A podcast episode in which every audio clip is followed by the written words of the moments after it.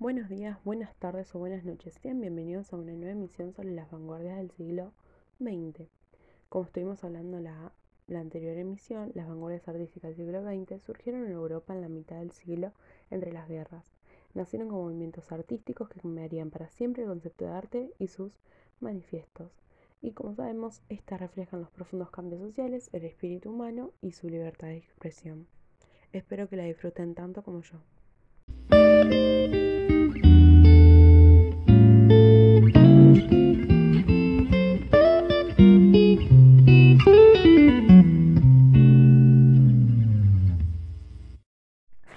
Ok, en este capítulo vamos a hablar sobre una vanguardia en especial, el futurismo. Bueno, esta procede directamente del cubismo. Eh, fue fundada en Italia en el año 1909 por Filippo Tommaso Marinetti, quien fue un poeta, escritor, ideólogo fascista, dramaturgo y editor italiano del siglo XX, conocido por ser el fundador del movimiento futurista, la primera vanguardia italiana y que sirvió como base para el fascismo de Mussolini quien redactó el manifiesto para ser más exactos el 20 de febrero. Bueno, en esta vanguardia busca reflejar el movimiento, el dinamismo, la velocidad, la fuerza interna de las cosas, la exaltación de la guerra, lo nacional, lo sensual y todo lo que fuese moderno. Y esta vanguardia, como había dicho en la última partecita del anterior episodio, eh, busca buscó romper con lo tradicional, lo pasado y eh, el academicismo. Bueno, como ya nombré en la emisión anterior, eh, los artistas, algunos son Umberto Boccioni, que fue un pintor y escultor italiano, teórico y principal exponente del movimiento futurista, Gino Severini, quien fue un pintor italiano y uno de los líderes del movimiento futurista, y Carrà, quien fue un pintor italiano, uno de los líderes del movimiento futurista junto con Marinetti. Eh, bueno, en sus obras se destacan sus pinceladas pequeñas, el conocimiento de lo moderno, las ciudades, los automóviles, su bullicio y dinamismo, así como las guerras, máquinas, deportes, entre otras cosas más. Eh, bueno, también se destacan por la exaltación de la originalidad, las estructuras del movimiento, tiempo, velocidad, energía y fuerza, la utilización de formas y colores para generar ritmos, sus colores puros, primarios y quebrados y las transparencias.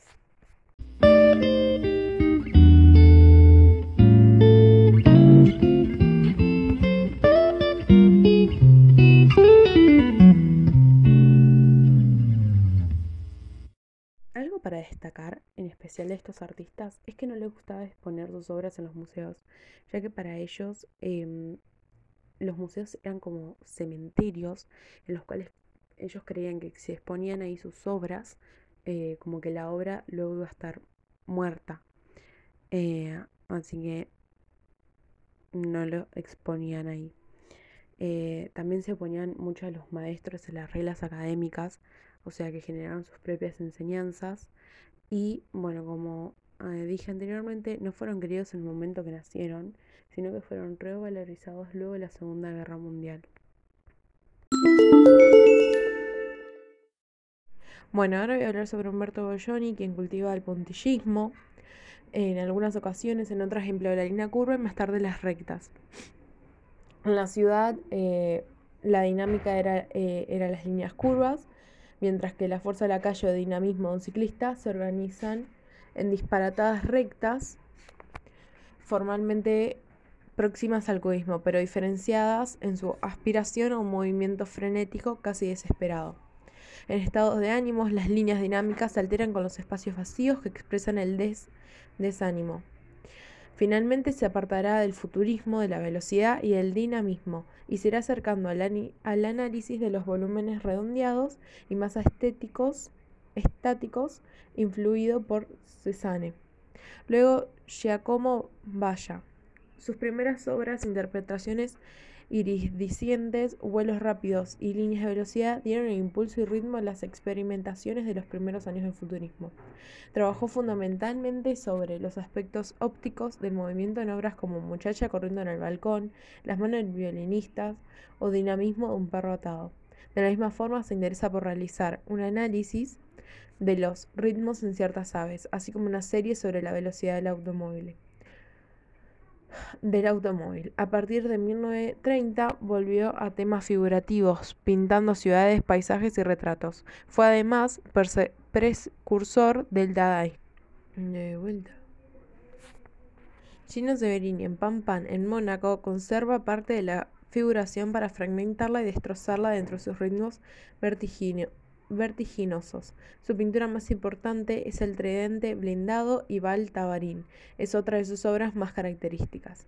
Carlos Carrá se interesó por el divisionismo de Seurat y su evolución posterior lo llevó hacia la pintura metafísica, funeral del anarquista Galí.